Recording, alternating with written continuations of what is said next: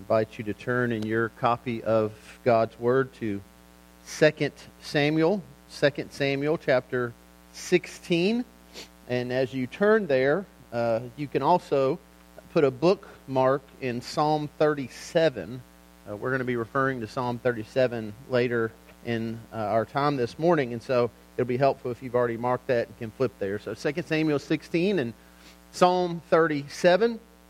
Uh, if you were with us last Lord's Day, you know that uh, we're at a point in 2 Samuel where uh, David is on the run again. Uh, this time, he is fleeing from his son Absalom, uh, who has come into Jerusalem. He's won the hearts of the people. He has uh, taken the throne from David. David has fled Jerusalem, he along with his servants and those who remain loyal to him.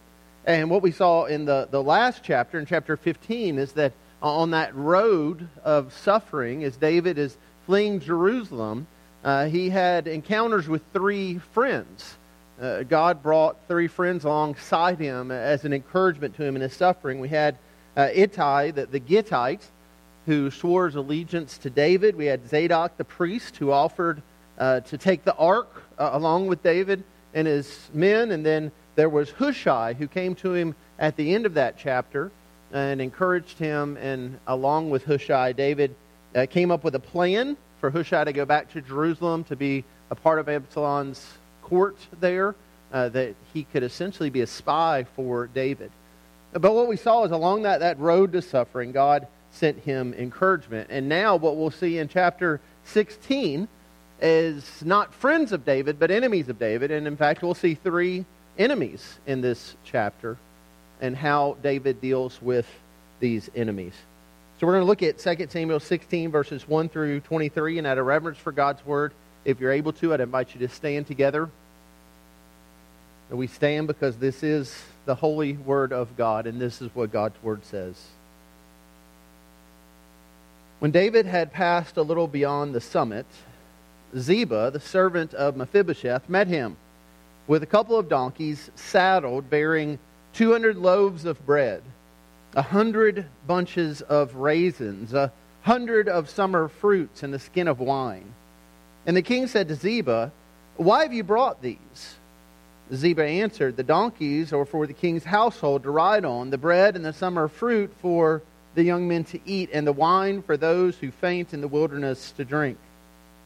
And the king said, And where is your master's son? Ziba said to the king, Behold, he remains in Jerusalem, for he said, Today the house of Israel will give me back the kingdom of my father. Then the king said to Ziba, Behold, all that belonged to Mephibosheth is now yours. And Ziba said, I pay homage. Let me ever find favor in your sight, my lord the king. When the king came to Bahurim, there came out a man of the family of the house of Saul, whose name was Shimei, the son of Gera. And as he came, he cursed continually. And he threw stones at David and at all the servants of King David and all the people and all the mighty men who were on his right hand and on his left. And Shimei said as he cursed, Get out, get out, you man of blood, you worthless man. The Lord has avenged on you all the blood of the house of Saul, in whose place you have reigned. And the Lord has given the kingdom into the hand of your son Absalom. See, your evil is on you, for you are a man of blood. Then Abishai, the son of Zeruiah, said to the king, Why should this dead dog curse my lord the king? Let me go over and take off his head. But the king said, What have I to do with you, you sons of Zeruiah? For he is cursing because the Lord has said to him, Curse David. Who then shall say, Why have you done so? And David said to Abishai and to all his servants, Behold, my own son seeks my life. How much more now may this Benjamite? Leave him alone and let him curse, for the Lord has told him to. It may be that the Lord will look on the wrong done to me, and that the Lord will repay me with good for his cursing today. So David and his men went on the road, while Shimei went along the hillside opposite him and cursed as he went and threw stones at him and flung dust. And the king and all the people who were with him arrived weary at the Jordan. and there he refreshed himself. Now Absalom and all the people, the men of Israel, came to Jerusalem, and Ahithophel with him. When Hushai, the Archite, David's friend, came to Absalom, Hushai said to Absalom, Long live the king, long live the king. And Absalom said to Hushai, Is this your loyalty to your friend? Why did you not go with your friend? And Hushai said to Absalom, No, for whom the Lord and this people and all the men of Israel have chosen, his I will be, and with him I will remain. And again, whom shall I serve? Should it not be his son? As I have served your father, so I will serve you. Then Absalom said to Ahithophel, Give me your counsel. What shall we do? Ahithophel said to Absalom, Go into your father's concubines, whom he has left to keep the house. And all Israel will hear that you have made yourself a stench to your father, and the hands of all who are with you will be strengthened. So they pitched a tent for Absalom on the roof. And Absalom went into his father's concubines in the sight of all Israel. Now, in those days, the counsel that Ahithophel gave was as if one consulted the word of God. So was all the counsel of Ahithophel esteemed both by David and by Absalom. You would pray with me. Father, as we consider David's enemies in this passage and, and how he responds to enemies, I pray that you would help us to better understand how we are to respond to others especially those who hate the things that you love, who who hate the gospel witness that we offer. Lord, help us to live as you have called us to live and not to mimic the actions of the world around us. We ask this in Jesus' name. Amen. You may be seated. You have all likely heard the story or at least about the feud of the Hatfields and McCoys. It is the most famous family feud in American history. Uh, the Hatfields and McCoys uh, lived on either side of a creek named the Tug Fork. That creek serves served as a border between Kentucky and West Virginia. And this feud started in 1878 over a hog. Uh, one family accused the other family of stealing a hog from them. The hog stealing was a very big deal in that day, and so they went to court. There was a trial, there was no conviction, but the feud started. In fact, uh, when the trial was over, someone from the McCoy family was so angry that he shot and killed a juror who had sided with the Hatfields. Four years after the shootings, one, the shooting, Uh, one of the McCoys ran for public office. He was verbally attacked and discredited publicly by one of the Hatfields and lost the race as a result. And after that, a, a bloodbath erupted. And at the end of that conflict, three McCoys were dead. But the fighting didn't end there.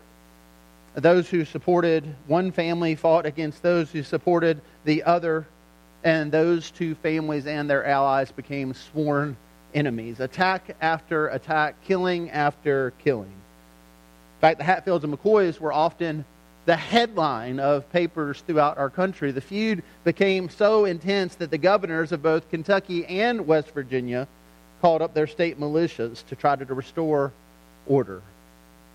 And when it was all said and done, 26 years later, after countless assaults and dozens of lives lost on both sides of the tug fork, this family feud finally came to an end between the Hatfields and the McCoys. As we come to 2 Samuel 16, we, we come to King David, who knew a few things about family feuds. In fact, much of our uh, study of 1st and 2nd Samuel has involved the family feud between the house of Saul and the house of David. And even though Saul has long since died, we see that that feud still continues even in today's passage. But now this family feud isn't just between the house of David and the house of Saul. Now David has the feud within his own family, between him and his son Absalom, between those who side with Absalom and those who side with David. It is a feud that has cost and will continue to cost countless lives. It is a feud between sworn enemies. And in the midst of this, it's a feud that centers around David, who, unlike the Hatfields and McCoys, David is clearly the one whom God has anointed. He is the one on God's side. Though he has fallen, though he has failed, though he has sinned, he's still the Lord's anointed. But he's the Lord's anointed who has enemies.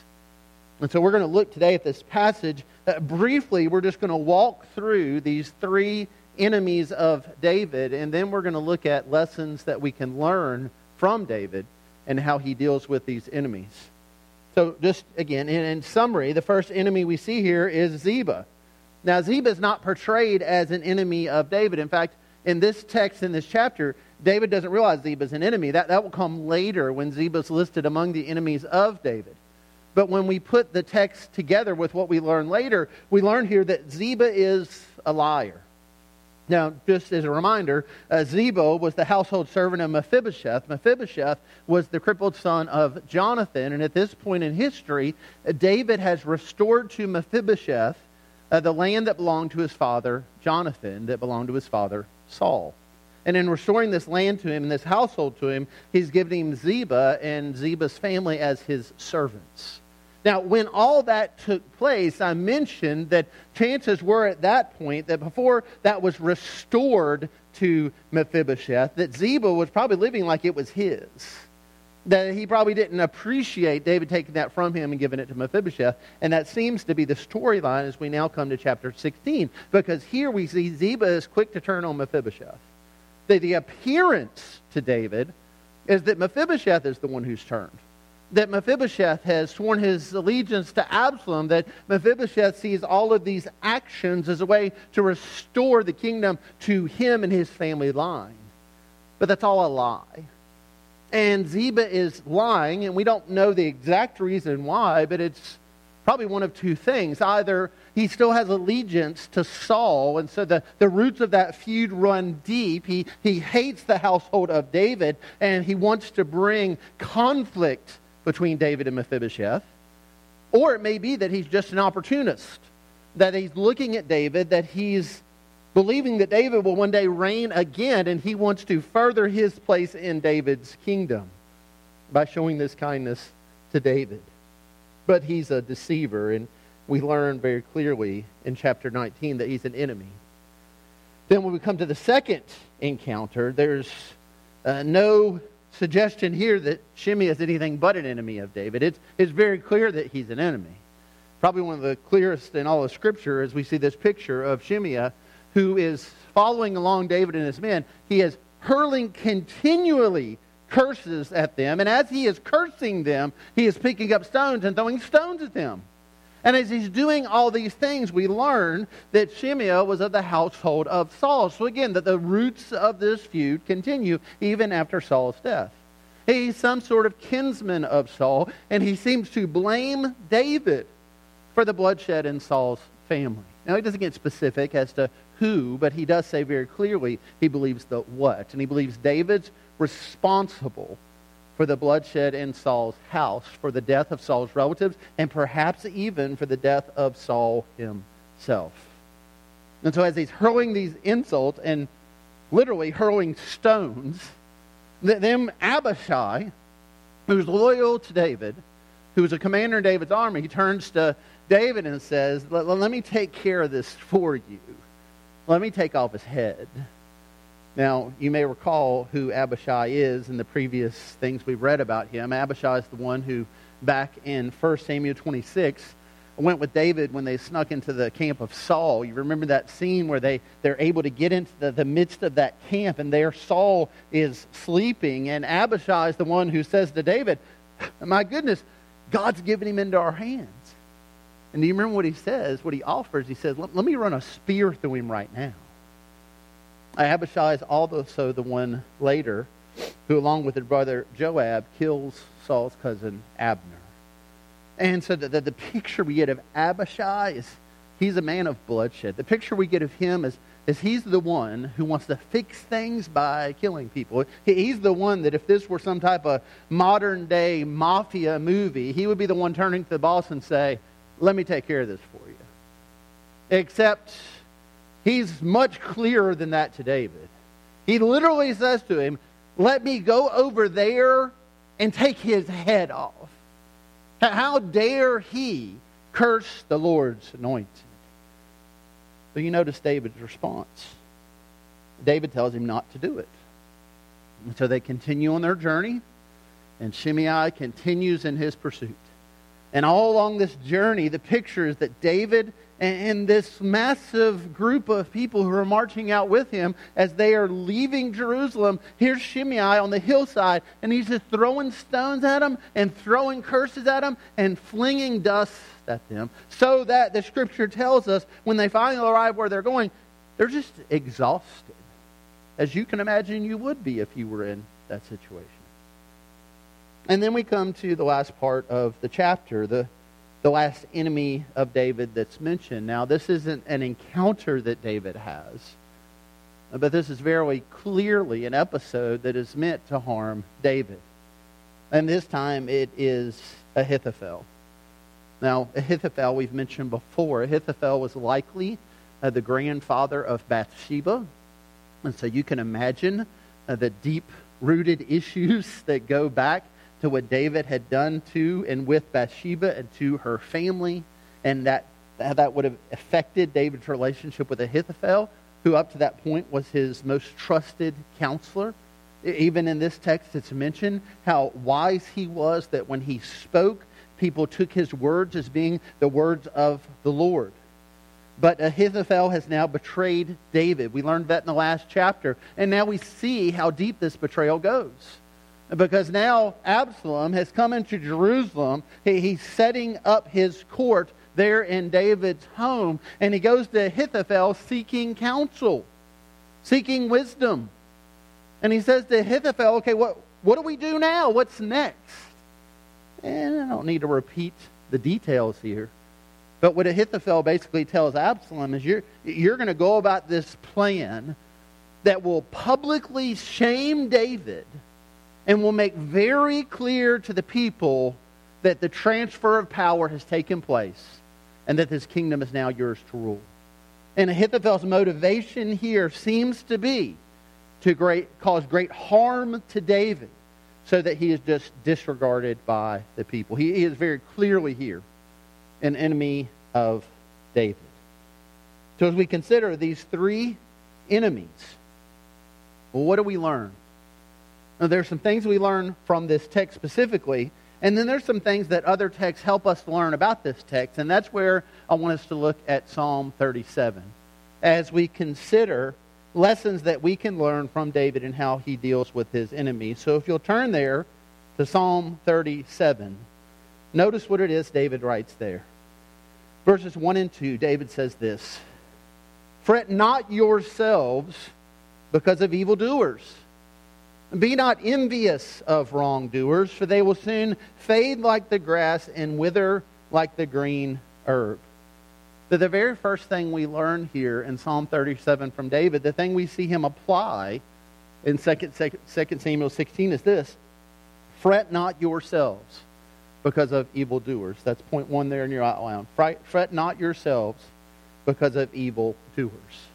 Now, that word fret in the Hebrew. It, it means to kindle anger. It, it is a, a visual picture that's given in this Hebrew word of kindling a fire and putting logs in a fire in such a way that the fire becomes so large that then the fire burns you.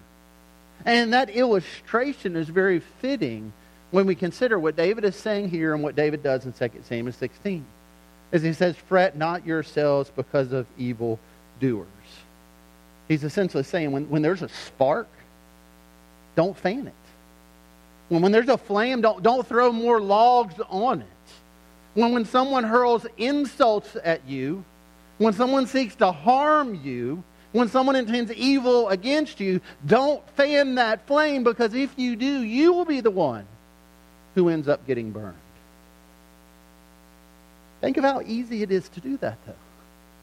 Think about how our gut reaction is to respond to the spark by throwing a log on the fire. I mean, think about how you and I respond. Think about how we get angry if someone insults us, how we get stirred up when someone personally attacks us, how we get mad when they hurl insults at us, when they mock us or attack us for what we believe or what we stand for. In these situations, our gut reaction so often is to react, to swing back, to lash out. And when we do this, we take a small spark and we kindle a fire that becomes greater and greater and greater until eventually we are burned by it. And David here, both in the inspired word of God in Psalm 37 and in the inspired action that God gives him, the wisdom he gives him in 2 Samuel 16, he shows us a better way. He says, Don't do it. Fret not yourselves because of evildoers. Be not envious of wrongdoers, for they will soon fade like the grass and wither like the green herb. He not only says this, he practices this. The scripture tells us that Shimei hurls insults at David. He, he insults David. He insults the household of David. He, he says to him that, that he's a, a man of bloodshed. And yet, think of the household of Saul. Think of all they had done wrong. Think of the, the things that David could have rightly pointed out about Shimei's allegiance to Saul and about Saul's house. But in doing that, he would have been throwing logs on the fire and making it greater and greater and greater. He doesn't do that. I mean, my goodness, the picture we have of David here is that there are hundreds, likely thousands of people who are his allies, who are loyal to him, marching out of Jerusalem with him, and Shimei seems to be by himself. I mean, how quickly could David's men and those who were allies to him taking care of this cursing stone thrower? Imagine if every one of them picked up one stone, how quickly they would have taken care of Simeon. But he doesn't do it. He doesn't kindle the fire. And then when Abishai comes to him, and Abishai essentially offers to dump a, a keg of gunpowder on the flame, David says no. And in doing so, he exercises wisdom, wisdom that every one of us today can learn from. It's the wisdom that Jesus shares in the Sermon on the Mount in Matthew 5, where he says this You've heard that it was said, You shall love your neighbor and hate your enemy, but I say to you, love your enemies and pray for those who persecute you, so that you may be sons of your Father who is in heaven. Friend, let me ask you a question this morning. When you turn on the evening news, when you hear about another story of unbelievers who persecute the faith, and the culture war that we live in, when, when you see proponents of gross immorality hurling insults and attacking those who believe in a biblical worldview, is your first response to pray for them? Or is your response in mind to get angry with them, to hurl insults at them? We need the wisdom that Jesus offers here. It's the wisdom that Peter shares in 1 Peter 3 9. He says, do not repay evil for evil or reviling for reviling, but on the contrary, blessed. For to this you were called, that you may obtain a blessing. That this is what wisdom from God calls us to do in our conversations with others, our conversations about others. So, so how are we doing with this this morning? For those of you that are on social media, things like Facebook, or we could just call it this morning Fretbook. what does it reveal about how you're doing this morning? What are those comment sections on posts that you and I disagree with? What, what do they reveal about your heart and mind? Do they show the picture of a people committed to the wisdom of God, seeking to bless and not curse? Seeking not to hurl insult after insult, seeking not to flame the fire? Is it a picture of those who are seeking to, to calm it or those who are seeking to fan it? What does it reveal about you and about me? Now, the scripture is clear. We're not to repay evil for evil. We are to love our enemies. We are to bless those who curse us.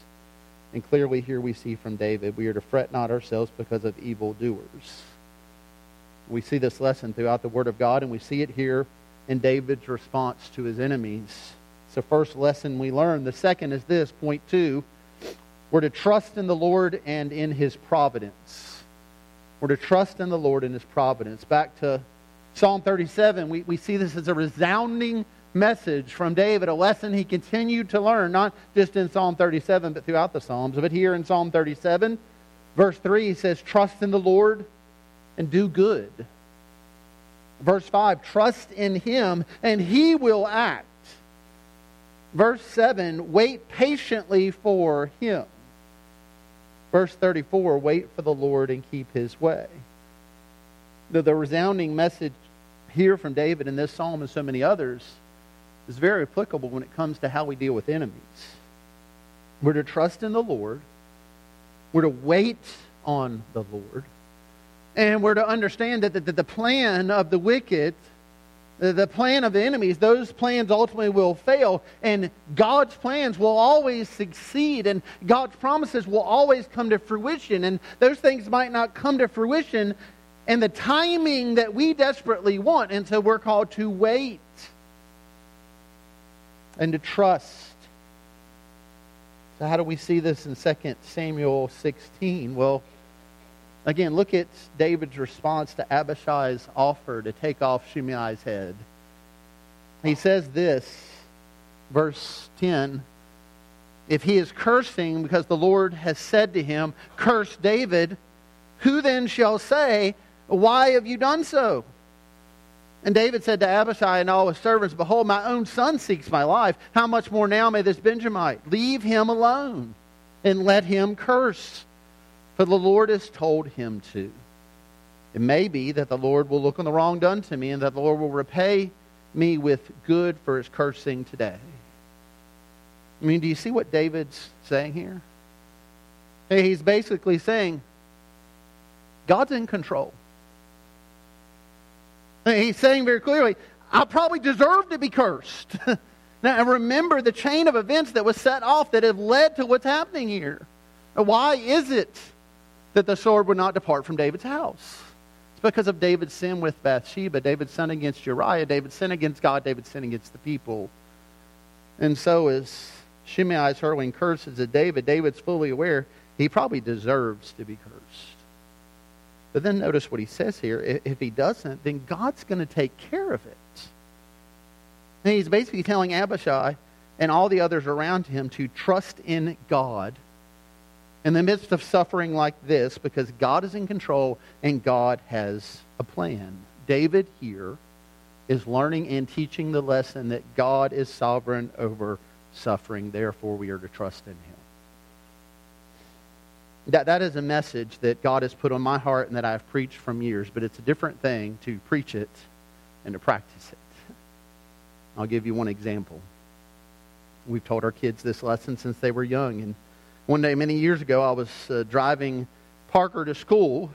Uh, Parker was a young boy at this point, and we were on the way to school. And as was our practice, we would always pray on the way to school. And I'd ask my kids how I could pray for them and tell them they could pray for me. And on this particular day, uh, I was feeling very sick. I, I, had a cold, sinus infection, something like that. I, I, had an extremely busy day, busy week, and I didn't have time to be sick. And so I remember uh, driving there in Bowling Green, taking Parker to school, and turning to him and saying, Son, if you would pray for Dad today that I would not be sick. I've got so much to get done. I have a very busy week. I don't have time to be sick. Will you pray that Daddy wouldn't be sick? And I'll never forget the look on his face as my young son looked up to me and said, Well, Dad, maybe God wants you to be sick. And I said, Oh, son, you're so wise. No, I didn't. I said, No, God doesn't want me to be sick. Pray that I'm not sick. I don't know who put that foolishness in your mind. And then I realized I put that foolishness in his mind. But, but in that moment, God used my young son to remind me of a lesson that I had taught my son and others. That maybe God's desire that day was for me just to stop and just to rest. And maybe the best thing I could do that day was to turn around and go home and go to bed and just trust in the Lord and rest in the Lord. But you see, my, my tendency in that situation, and I think probably a lot of you in this room, your tendency is we don't often look at suffering first and foremost as an opportunity to learn from God. We look for the way out. We, we want to get better. We want to get over. We, we, we want to move through it. We want to be done with it. We, we often don't look at suffering first and foremost as, God, what would you have to teach me through this? We first and foremost often say, God, I don't want to be in this. Could you get rid of this? David has an opportunity here in this passage to get rid of Shimei. Literally, quickly. Had he given the word to Abishai, it probably would have been minutes, and his problem, problem with Shimei would have been done. But I believe he understood in this moment that God had a plan and God was sovereign over this plan, and that if he was going to suffer, it was part of the sovereign will of God that he might learn from God in his suffering. Friends, that the painful truth is this there are some lessons we only learn through suffering. And I wish there was a different way. I wish we could just learn them by picking up a book and reading them. I wish we could just learn them by reading about David's suffering and then boom, we've got it. But God, in His wisdom, allows us to go through painful things. And there are some lessons we only learn through that experience. And one of them is learning to trust in the Lord and His providence, especially when we suffer, when we deal with enemies, when we deal with false accusations, when we deal with those who hurl insults at us, when we deal with an evil and wicked world around us that more and more is opposed to the things of God. There are some lessons we only learn in the fire. And God is sovereign over these things, and He allows them for a reason. And perhaps some of those reasons, this side of eternity, we may never know or never understand. But we need to trust Him nonetheless. That's the lesson we learn from David. Fret not yourselves because of evildoers. Trust in the Lord and His providence. And third and finally, point three, we learn that what some intend for evil, God uses for His good purposes. How do we see that in 2 Samuel 16? Well, Look to David and Ziba. I mean, David doesn't know that Ziba is lying to him. He's in a situation where he just thinks everything's fine with Ziba. Mephibosheth's the problem, but Ziba is seeking to harm David and harm his kingdom. And he is an enemy, and we find out a sworn enemy of David. He's not looking out for David, but God is. And in the midst of this episode, we need to be careful that we don't glaze over the fact that here David is and his men are going on an exhausting journey in desperate need of provisions. And how does God provide for him? Through an enemy, through Ziba. Ziba, who's only looking out for himself, his only interest is himself, and yet God uses his wicked intentions for his own good as he cares for David and his men through these provisions that Ziba brings. Not only that, but as we continue, we see at the latter part of the passage how God does this in Ahithophel's counsel to Absalom. Ahithophel clearly meant this for evil against David. That this was an act to publicly shame David and to transfer power from Absalom to, uh, from David to Absalom in the eyes of the people. And yet, this action on the part of Ahithophel and Absalom carried out the divine judgment of God. I'll remind you of what God said to David in 2 Samuel chapter 12 as he gives him the, the consequence for his sin. Says to him, Now therefore the sword shall never depart from your house because you have despised me and taken the wife of Uriah the Hittite to be your wife. Thus says the Lord Behold, I will raise up evil against you out of your own house, and I will take your wives before your eyes and give them to your neighbor, and he shall lie with your wives in the sight of this sun. For you did it secretly, but I will do this thing before all Israel and before the sun. Do you see how these things connect? Ahithophel's scheme was evil. It, it, was wicked. He, he wanted to do harm to David, the Lord's anointed, in the sight of the people. And yet, nevertheless, God uses this to fulfill his word of judgment on David for his sin. What some intend for evil, God uses for his good purposes. Now, you may look at this and say, well, what good purpose is there here? And friends, the good purpose is God's judgment. God's judgments are good, and they are right. And that's the lesson that David would learn through Ahithophel's betrayal. It's a lesson he would say and resound throughout the Psalms and repeatedly, repeatedly speak of when he speaks of the goodness of God and how the judgments of God are right and pure, and they are indeed good. And so, this awful thing that happens at the end of this chapter, it's, it's good news for us because it's a reminder that God is in control and He is sovereign, even in this world that, that seems to be aggressively against God and against the things of God. It's a reminder to us of those words we often sing that though this world with devils filled should threaten to undo us, we will not fear, for God hath willed his truth to triumph through us. It's a reminder that what some intend for evil, God uses for his good purposes. So we are to trust in the Lord and in his providence and fret not ourselves because of evildoers. But we will not do these things in our own strength. We will only do them empowered by the Holy Spirit of God. So let's ask that God might give us that strength now.